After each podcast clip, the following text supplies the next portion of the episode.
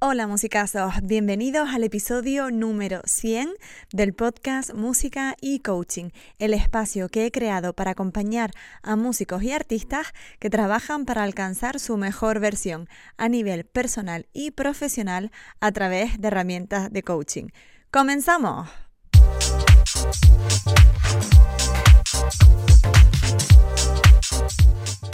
Antes que nada y para quien no me conozca, me presento. Yo soy Laura Ortiz, soy graduada superior en interpretación de piano, coach certificada especializada en músicos y artistas y experta en inteligencia emocional. Mi propósito es ayudar a músicos y artistas a encontrar el balance en sus vidas personales y que esto les permita mejorar su práctica instrumental, alcanzar sus objetivos y además sentirse bien en el proceso, reforzando su autoestima y autoconfianza. ハッハハハ! Hola musicazo, hola musicasa, ¿cómo estás? Espero que muy muy bien. Te doy la bienvenida a este primer día de agosto. Ya estamos en agosto, ¿cómo se ha ido el año? Se nos ha ido el mes de julio y bueno, yo la verdad que en ese sentido no puedo estar más contenta porque me he ido de vacaciones, ha sido mi cumpleaños, dos de mis musicasas han aprobado su oposición y una de hecho ha conseguido plaza de profe de conservatorio. Eh, bueno, otros de mis musicazos han ganado en plaza de orquesta y academia y no solo eso, sino que hoy en el podcast cumplimos el episodio número 100. Estoy feliz, de verdad, porque nunca me imaginé llegar a esta cantidad de episodios para el podcast. Bueno, ni mucho menos contar con más de 8.000 reproducciones, con más de 400 suscritos en Spotify, que es donde principalmente se escucha este podcast. Eh, además, un podcast de músicos hecho por una pianista y coach para ayudar a otros músicos en temas específicos para nosotros. La verdad, nunca pensé que fuera a tener esta acogida y pues estoy muy, muy, muy contenta. También les quiero dar las gracias a los que lo escuchan de otras plataformas como YouTube, donde somos casi 300 suscriptores. Y bueno, también Google Podcast, Apple Podcast. La verdad que me siento muy contenta y solo les quería pedir un favor y es que si este podcast les sirve en algo, les ha ayudado y algún episodio que les ha gustado, me lo dejen en forma de reseña porque eso me ayuda a poder posicionarlo mejor, a llegar a otros músicos, a llegar a más artistas y que ellos también conozcan este trabajo, sepan que no están solos y que pueden mejorar y hacerse con todos estos recursos para seguir avanzando en su carrera. Por mi parte, pues yo es que además les quiero confesar que todos estos mensajes que me envían diciéndome que el podcast les sirve, que lo escuchan cada semana, que los temas que les tratamos les parecen súper interesantes o que han conocido a invitados eh, psicólogos, otros coach, otros musicazos, gracias a lo que las entrevistas que hemos ido haciendo y todo lo que hemos eh, grabado, pues la verdad me alegra un montón porque esto al final no empezó con otra cosa, sino con la ilusión de ayudar a otros músicos como yo, que yo también lo he pasado mal para terminar la carrera, que he sufrido mucho a lo largo de estos años, luego máster, formaciones, etcétera, y simplemente saber que lo que hago les ayuda, aunque sea un poquito, para mí ya tiene todo el sentido del mundo. Esto, pues como les digo, empezó con una pequeña semilla de ilusión de poder ayudar a otros y bueno, a día de hoy es mi trabajo, es a lo que me dedico y estoy muy contenta y por supuesto agradecida a ustedes que son los que lo hacen posible. Precisamente por eso el episodio de hoy va a ser un poco diferente al de todos los demás.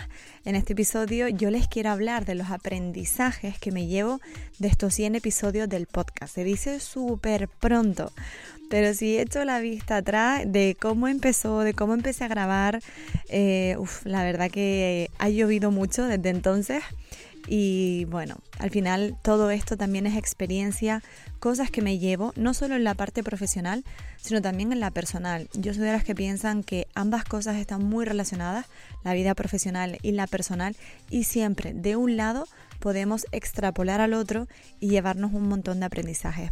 Así que precisamente hoy aquí van mis 10 aprendizajes de lo que ha sido para mí iniciar este podcast, grabar, también trabajar con musicazos, de mi propia experiencia como músico, como pianista, como coach y por supuesto como Laura. El primer aprendizaje que les quiero compartir es el de tener la visión clara.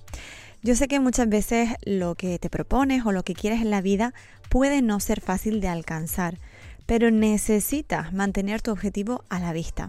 Sobre todo necesitas tener claridad, esta es la palabra clave, claridad en lo que quieres. Necesitas saber muy bien a dónde te diriges para que luego puedas trazar el camino que te lleve a conseguirlo. Y sobre todo, necesitas que eso que te propongas te motive, te haga sentir bien, te ilusione. Si crees que no tienes clara tu visión, que no sabes bien qué objetivo plantearte, te dejo el ejercicio de mi gran meta, que yo suelo hacerlo mucho en sesiones, mayoritariamente en las sesiones de exploración, muchos de los que han estado por ahí seguro que lo han hecho. Se trata de que cojas una hoja en blanco, una libreta o cualquier papel y escribas ahí todos tus sueños y todo lo que te gustaría alcanzar. Este ejercicio está precisamente diseñado para que pienses en grande. Nada de quedarte de bueno, estaría bien si. No, no. Necesito que imagines todo lo que tú quieras para tu vida y con lo que tú, solamente tú, serías realmente feliz. Porque esta va a ser la meta que puedes alcanzar. Será como ese objetivo, eso que te va a motivar, que te va a llevar a moverte. De hecho, una vez la tengas escrita, ya te puedes poner a trazar un plan para conseguirla. Será el siguiente paso. De ahí vas a sacar objetivos a corto, medio y largo plazo y también muchas ideas de quién puede ayudarte o cómo tienes que formarte para lograrlo. Si quieres luego, por supuesto, le puedes pasar el filtro Smart y colócalo en un sitio visible. Esto eh, se dice poco, pero mm, creo que funciona muy muy bien colocar en un sitio en el que tú lo puedas ver para que siempre lo tengas ahí presente y te mantengas en el camino. El segundo aprendizaje es el de priorizar, que no todo es igual de importante, musicazo. A veces pensamos que tenemos que hacer todo a la vez, que si nos concentramos en un objetivo estamos descuidando otros y lo mejor es llevarlo todo junto, pero la realidad es otra. Si algo he aprendido, pues de llevar podcast, de llevar blog, de llevar las redes sociales, de tener que hacer sesiones, de dar clases en el conservatorio y todo eso junto, es que no puede ser estar todo al 100%, ni puedes pretender que salga todo a la misma velocidad ni a la vez, ¿vale? Hay ocasiones en las que alguno de los proyectos está al 50 y tienes que subirlo al 70, mientras que otro está a un 25 y solo va a subir al 30, porque hay prioridades ¿Y cómo establecemos las prioridades? De una manera muy clara, dedicando tiempo a aquellas cosas que te acercan a tu objetivo. Así es como uno distingue en qué tiene que invertir su tiempo. Por otro lado, que va casi que de la mano, el aprendizaje número 3 es el de que tienes que planificar. Para mí la planificación es la base. Sin una buena planificación las cosas, lo siento mucho, no salen, no te lo voy a pintar aquí como que esto simplemente es desearlo con fuerza y ya está, porque no es la realidad, ¿vale? Yo creo que, vamos, a todos nos ha pasado, te marcas un objetivo, tipo, bueno, pues de aquí a Navidades voy a dejar eh, los cinco epígrafes hechos del TFG o del TFM, pero luego llega diciembre y ni siquiera tienes la introducción, has mirado dos libros en la biblioteca, los tienes ahí arrimados y esta no es la idea, no con desearlo fuerte, no con establecer esa premisa de voy a hacer esto, ya las cosas se producen o se dan solas. Necesitamos planificar, porque si no planificamos, todos los planes se quedan en el aire. Además, planificar te permite también medir y saber si vas por el camino correcto. Te pones fechas límites. Pues de aquí a octubre tengo que tener el primer eh, epígrafe, de aquí a noviembre el segundo y así hasta que llega el quinto en diciembre. Si de repente llega noviembre y yo todavía ni siquiera he empezado, ya me doy cuenta de que voy tarde, que me tengo que poner las pilas. ¿Vale? Y tengo que planificar para llegar allí, qué cosas necesito, libros, ir a la biblioteca, consultar fuentes, etcétera. Igual hacer un esquema también de epígrafes. Todas estas cosas requieren planificación para llevar tus planes a cabo. Mi aprendizaje número 4 que te quiero compartir es el de saber si eres alondra o eres lechuza. Es decir, necesitas identificar tu cronotipo. ¿Vale? Esto suena un poco raro, yo lo sé, te lo voy a explicar qué es cronotipo. Es el término científico para el flujo y reflujo de energía que todas las personas experimentan en el curso de las 24 horas del día. Te lo repito, término científico para el flujo y reflujo de energía que todo el mundo experimenta en el curso de las 24 horas del día. Por tanto, ¿qué quiere decir esto? Pues que es muy importante saber cuáles son tus mejores horas para rendir, si por la mañana, por la tarde o incluso por la noche. Porque no todos estamos diseñados de igual forma, ni todos los cerebros aprenden de la misma manera. Hay diversas razones que te pueden llevar a ser más productivo por la mañana para un tipo de tareas en concreto y más improductivo para otras. Por eso es tan importante que tú conozcas cómo funciona y de esta forma puedas aprovecharlo. De hecho, en el libro de máximo rendimiento, que creo que lo he nombrado unas mil veces por aquí, porque desde que me lo he leído no puedo estar más alucinada con todas las cosas que dice y que propone. Eh, bueno, pues en este libro justo ponen de referencia precisamente a Mozart y a Beethoven en este apartado.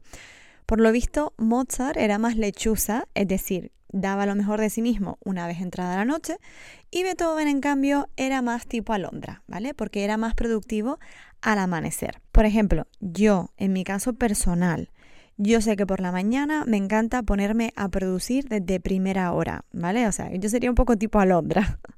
De hecho, mm, creo que ya lo han visto. Si me siguen en Instagram, han visto que muchas veces yo entreno por la mañana o estoy estirando. Tengo una rutina de mañana que empieza, bueno, relativamente temprano yo a las 7 de la mañana ya estoy en el gimnasio. Con lo cual ya luego llego a casa, comienzo sesiones a las 9.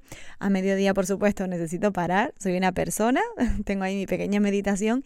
Y luego por la tarde tengo un repunte muy significativo pero que igual no es tan productivo como el de por la mañana. Y si me siento en el piano, igual, o sea, yo me conozco. Yo sé que necesito empezar con metrónomo una vez me siento y a medida que pasan las horas ya lo puedo ir quitando y centrándome en otros aspectos como la memoria. Pero yo sé que si tengo que estudiar, lo tengo que hacer o me va muy bien hacerlo a primera hora, soy mucho más productiva, por la tarde me da más pereza y tengo que empezar con algo que me ayude, digamos, a concentrarme como el metrónomo. Yo luego lo puedo ir quitando y a lo mejor me puedo centrar más en la interpretación, etcétera, pero yo mm, soy muy buena o me beneficia ser aplicada con aspectos un poco más técnicos, digamos, por la mañana, temprano o cuando empiezo a estudiar. La cuestión es que, bueno, este es mi ejemplo, pero sería muy bueno para ti que sepas cómo rindes mejor qué tareas son más fáciles de hacer, a qué horas del día y que comiences a regirte por ellas para que veas cómo aumenta tu productividad.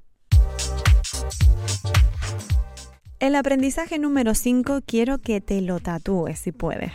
Y es que el descanso es fundamental. A mí me costó mucho integrar esto y yo creo que por eso soy tan repetitiva Em, con ustedes y de hecho para mí es algo con lo que a veces sigo luchando, pero es que es real. Hay estudios que demuestran que los deportistas que descansan bien ven aumentado su rendimiento en un 4%. Un 4%. ¿Y cómo es esto de descansar bien? ¿A qué me refiero? Me refiero únicamente a dormir las horas que les corresponden por la noche. O sea, que tu rendimiento aumente un 4% simplemente con dormir, ahí me parece un dato espectacular. Es que no tienes que hacer nada, solo es tumbarte en la cama y descansar. Ya solo con eso tienes un 4% más de rendimiento que el resto de las personas. Y los músicos, muchas veces, los artistas, somos de trasnochar de ir con ojeras porque nos hemos em, quedado hasta muy tarde estudiando o terminando el trabajo de historia o el TFG o el TFM o quizás también porque nos forzamos haciendo horas de más. Ojo, si esto mm, te resuena, pero a la vez piensas, oh, es que también soy más productivo por la noche. Vale, en ese caso, si eres tipo lechuza, digamos, retrasa tu rutina de mañana. No pasa nada por empezar más tarde. ¿Vale? No todos tenemos que empezar como yo a las 7 de la mañana. También tuve una época que, bueno, ahora también me estoy levantando a las 6, pero no todos tenemos que levantarnos a esa hora, no todos tenemos que estar en el club de las 5 de la mañana de Robin Sharma, que es como algo así que estará como muy de moda, ¿no? El club de las 5 de la mañana. Bueno, no todos, precisamente por eso, porque tenemos cronotipos distintos. Lo importante es que tú duermas bien. Entonces, si me acuesto tarde, me tendré que levantar tarde también para aprovechar mis horas de mayor productividad y sobre todo para rendir más, alcanzar ese 4% que me va a permitir pues estar en mejor forma durante todo el día. Ojo, también les digo, el descanso no es solo el sueño. También son las pausas que haces pues, a lo largo de las 24 horas que tenemos o incluso durante el estudio. A estas alturas creo que ya todo el mundo sabe que yo soy fan declarada del método Pomodoro, tanto para estudiar, ¿vale? Como para desarrollar cosas de este proyecto de coaching. O sea, em, pues elegir el tema del podcast, hacerme un pequeño esquema de las cosas que quiero hablar, enviar mails, responder mails, ponerme en contacto con conservatorios, preparar charlas, preparar contenidos para Instagram. Yo para esto normalmente, tanto como para estudiar, me pongo el método Pomodoro, que es 25 minutos de trabajo enfocado, 5 minutos de descanso. Eso sería como un bloque cuando, o, un pomodoro. Cuando completo los cuatro pomodoros, hago una pausa consciente de media hora, 20 minutitos, una cosa así, y luego vuelvo. Pero sobre todo yo me doy cuenta de que cuando lo respeto, cuando respeto esto de 25-5, soy mucho más productiva que cuando no lo hago, ¿vale? ¿Y qué más entra en el descanso? Los días libres, que los músicos parece que no tenemos. Todo el día ensayando o estudiando. No. Es muy importante que al menos un día de tu semana lo dediques a una desconexión completa, a no tener nada que ver con la música ni con el instrumento, dedícate a hacer turismo en tu ciudad, a hacer planes con amigos, a estar tú solo simplemente en casa, tranquilo, lo que quieras, ¿vale? Pero si incluso la gente que se prepara para el MIR estudia unos 5 o 6 días a la semana y tienen un día de descanso completo, créeme que nosotros también podemos hacerlo. El examen del MIR, para los que no lo sepan o no estén en España, es el que hacen todos los médicos para ser residentes en hospitales y en la especialidad que ellos desean y para eso aquí en España están todo un año completo preparándose para esto. O sea, son unos exámenes, bueno, pues bastante importantes para decidir una carrera. Entonces, podemos equipararlo a esto, ¿vale? Y necesitamos ese día de descanso.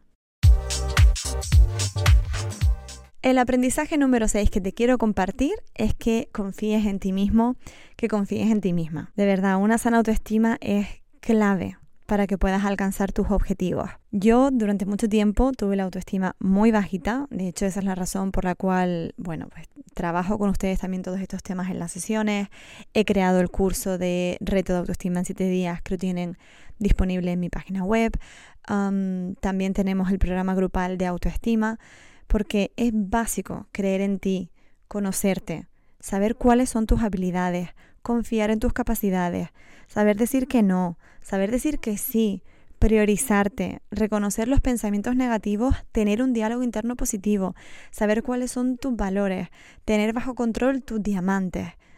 Todo esto va a contribuir a que tu autoestima esté sana y a que te encuentres con fuerzas para dirigirte a tus metas, confiando en ti y sobre todo sabiendo que puedes lograrlo. Esto es la confianza, saber que yo lo puedo lograr. Porque esta carrera yo creo que ya nos hemos dado un poco cuenta todos, es a largo plazo, te vas a encontrar un montón de obstáculos que igual te van a hacer querer desistir, querer abandonar. Y no hablo solo de que te encuentres personas que te desmotiven, también se pueden dar circunstancias, también pueden suceder un montón de hechos, pues a veces un poco digamos más azarosos que otros y necesitas saber reponerte de cada caída, pero sobre todo lo que necesitas es la confianza, el hecho de saber que puedes sobreponerte de cada caída para volver a levantarte.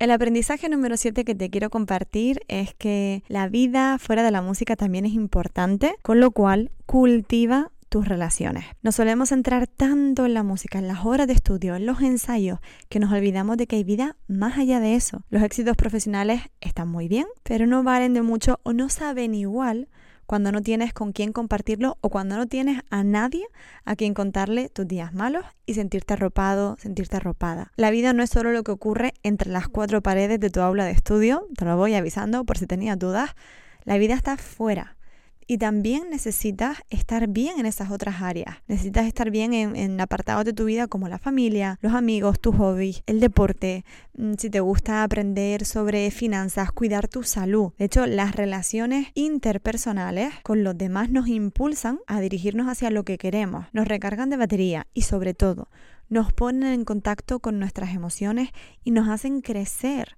Aprendemos un montón de los demás, de las experiencias que ellos tienen y también de las vitales que nosotros tenemos al relacionarnos. Piensa, es todo como ejercicio. Piensa en cuánto tiempo hace que no sales a tomar algo con tus amigos o que no llamas a tus padres para preguntarles cómo están y no solo para contar problemas, ¿vale? sino que de verdad te interesa saber qué les ocurre. Y hablo de familia, hablo de amigos, hablo de compañeros de la escuela o de la orquesta donde trabajes. Estas conversaciones que tenemos con intención de aprender y de escuchar. O incluso, pues, pasar tiempo de calidad con tu pareja sin estar agobiado, sin estar agobiada porque tengo que volver a estudiar, me tengo que ir a un ensayo, sino estar aquí y ahora presentes. Se nos olvida que la vida es una y esto es un aprendizaje que yo me llevo y es el de pasar tiempo con las personas a las que quieres, que no sabemos cuánto tiempo van a estar aquí. El aprendizaje número 8 es que te sigas formando, ya sea con cursos, con podcasts, con libros, no importa, tenemos la inmensísima suerte de que a día de hoy contamos con una red, vamos, prácticamente infinita para seguir cultivándonos y aprendiendo de prácticamente cualquier área que se nos ocurra, ya sea en formato electrónico, en papel. Tenemos libros, audiolibros, podcasts, vídeos de YouTube, contenidos en redes a mansalva, cursos presenciales, cursos online. O sea, tenemos acceso a una cantidad de información que hace solo 10 años era impensable. Entonces, dedica tiempo a formarte en esa habilidad en la que te quieres especializar, pero dedica también tiempo a investigar sobre otros temas que te gusten, porque esto te va a permitir nutrirte un montón y ampliar tus miras. Yo creo que ya lo he dicho todas las mañanas, ya sea me pongo un podcast, me pongo un vídeo en YouTube, muchos los comparto en el canal de Telegram, por cierto, que ya saben que tienen el link aquí debajo en la cajita de descripción por si te quieres apuntar completamente gratis. Y este año además me he propuesto leerme 12 libros. Ahora estoy empezando el sexto y ya, a ver, está siendo todo un reto, ojo que también les digo una cosa, no digo que todo el mundo tenga que marcarse este propósito de un libro cada mes o un podcast cada día o un vídeo, no. Lo único que te digo es que encuentres la manera de seguir formándote en el área de la vida que creas que lo necesitas que te gusta y que te haga ilusión, que sigas aprendiendo, porque el principio de neuroplasticidad habla precisamente de esto. Nuestro cerebro puede aprender siempre, pero necesita ese hábito. ¿Vale? Eso te va a servir ya no solo para ti, para tu vida personal, sino también en la música, te va a servir en tu carrera profesional. Cuanto más conozcas de un montón de temas, más vas a poder relacionarte con las otras personas a tu alrededor. Como aprendizaje número 9, te quiero compartir que pienses en el largo plazo. A ver, ¿sabes eso de que al momento de querer hacer pues deporte no tienen ganas, pero una vez vences esa resistencia y te ejercitas, luego te sientes genial, ¿no? De eso se trata, de que pongas la mira en cómo te vas a sentir después, no solo ahora. Porque nos pasa a todos, hay un montón de momentos en los que no vas a querer llevar a cabo, pues lo que sea, una actividad, una tarea que tengas que realizar por pereza, por cansancio, pero ese es el momento en el que te encuentras ¿vale? Por eso necesitas pensar en el largo plazo, en cómo te vas a sentir de bien cuando lo realices o cómo te va a beneficiar hacer esa actividad. Y hablo de actividad y hablo también de hábitos saludables, que los necesitamos, ¿vale? Entonces, piensa que prácticamente en cualquier ámbito, o sea, mm, cualquier escenario que te imagines, arrancando un coche, por ejemplo, o en el despegue de un avión, cuando vas a levantarte de la cama por la mañana, eso es lo que más energía consume. El empezar, esa acción concreta, la del arranque, siempre es la que más energía se lleva, pero una vez lo consigues, una vez pasas esa barrera y vences esa resistencia, todo lo demás es automático. De hecho, bueno, ¿a quién no le ha pasado esto de tener que montar una obra nueva?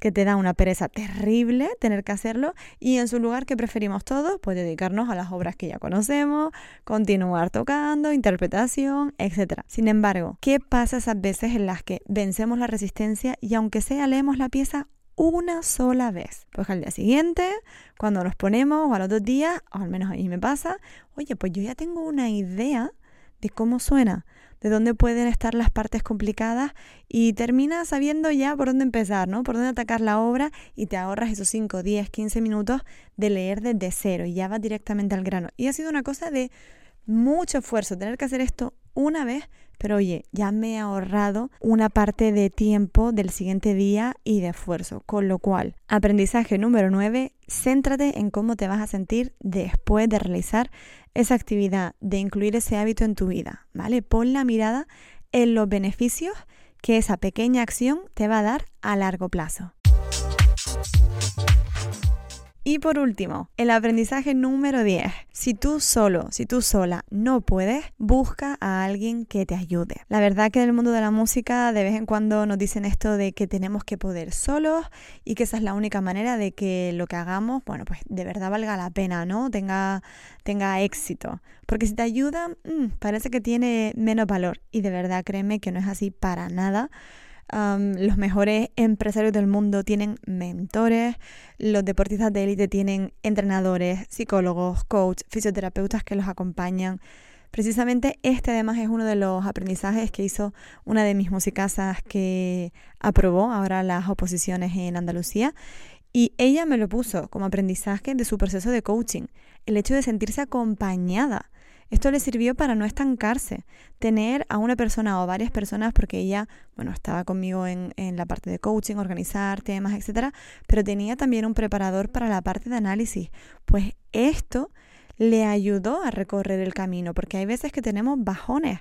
El hecho de contar con alguien que ya sepa cómo preparar la prueba te da una tranquilidad y te devuelve a tierra también cuando lo necesitas, porque como te digo, te dan bajones, eh, de repente todo se te viene encima, suceden cosas eh, a mitad de camino, ¿vale? Estos procesos nunca son fáciles, pero el hecho de contar con alguien que me guía, que me ayuda, que me da herramientas, siempre es beneficioso, siempre es bueno.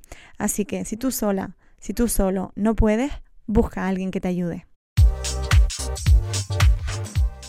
Y ya lo has visto musicasa, ya lo has visto musicasa. Estos son mis 10 aprendizajes.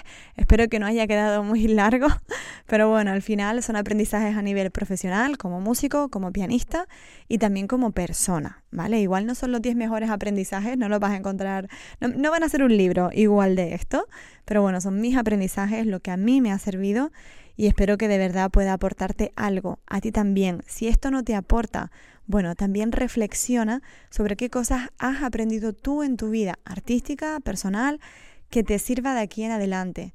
Diez principios que te han funcionado y que sabes que si los sigues aplicando van a seguir funcionando y te van a seguir ayudando y te van a movilizar hacia tus objetivos.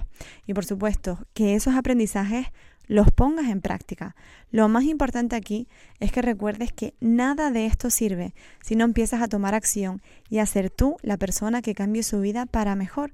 Así que aunque sean cosas muy pequeñas, empieza a hacerlas y empieza a tomar las riendas de tu vida para colocarte cada día un poquito más cerca de ese objetivo o de ese sueño que tú y solo tú quieres alcanzar.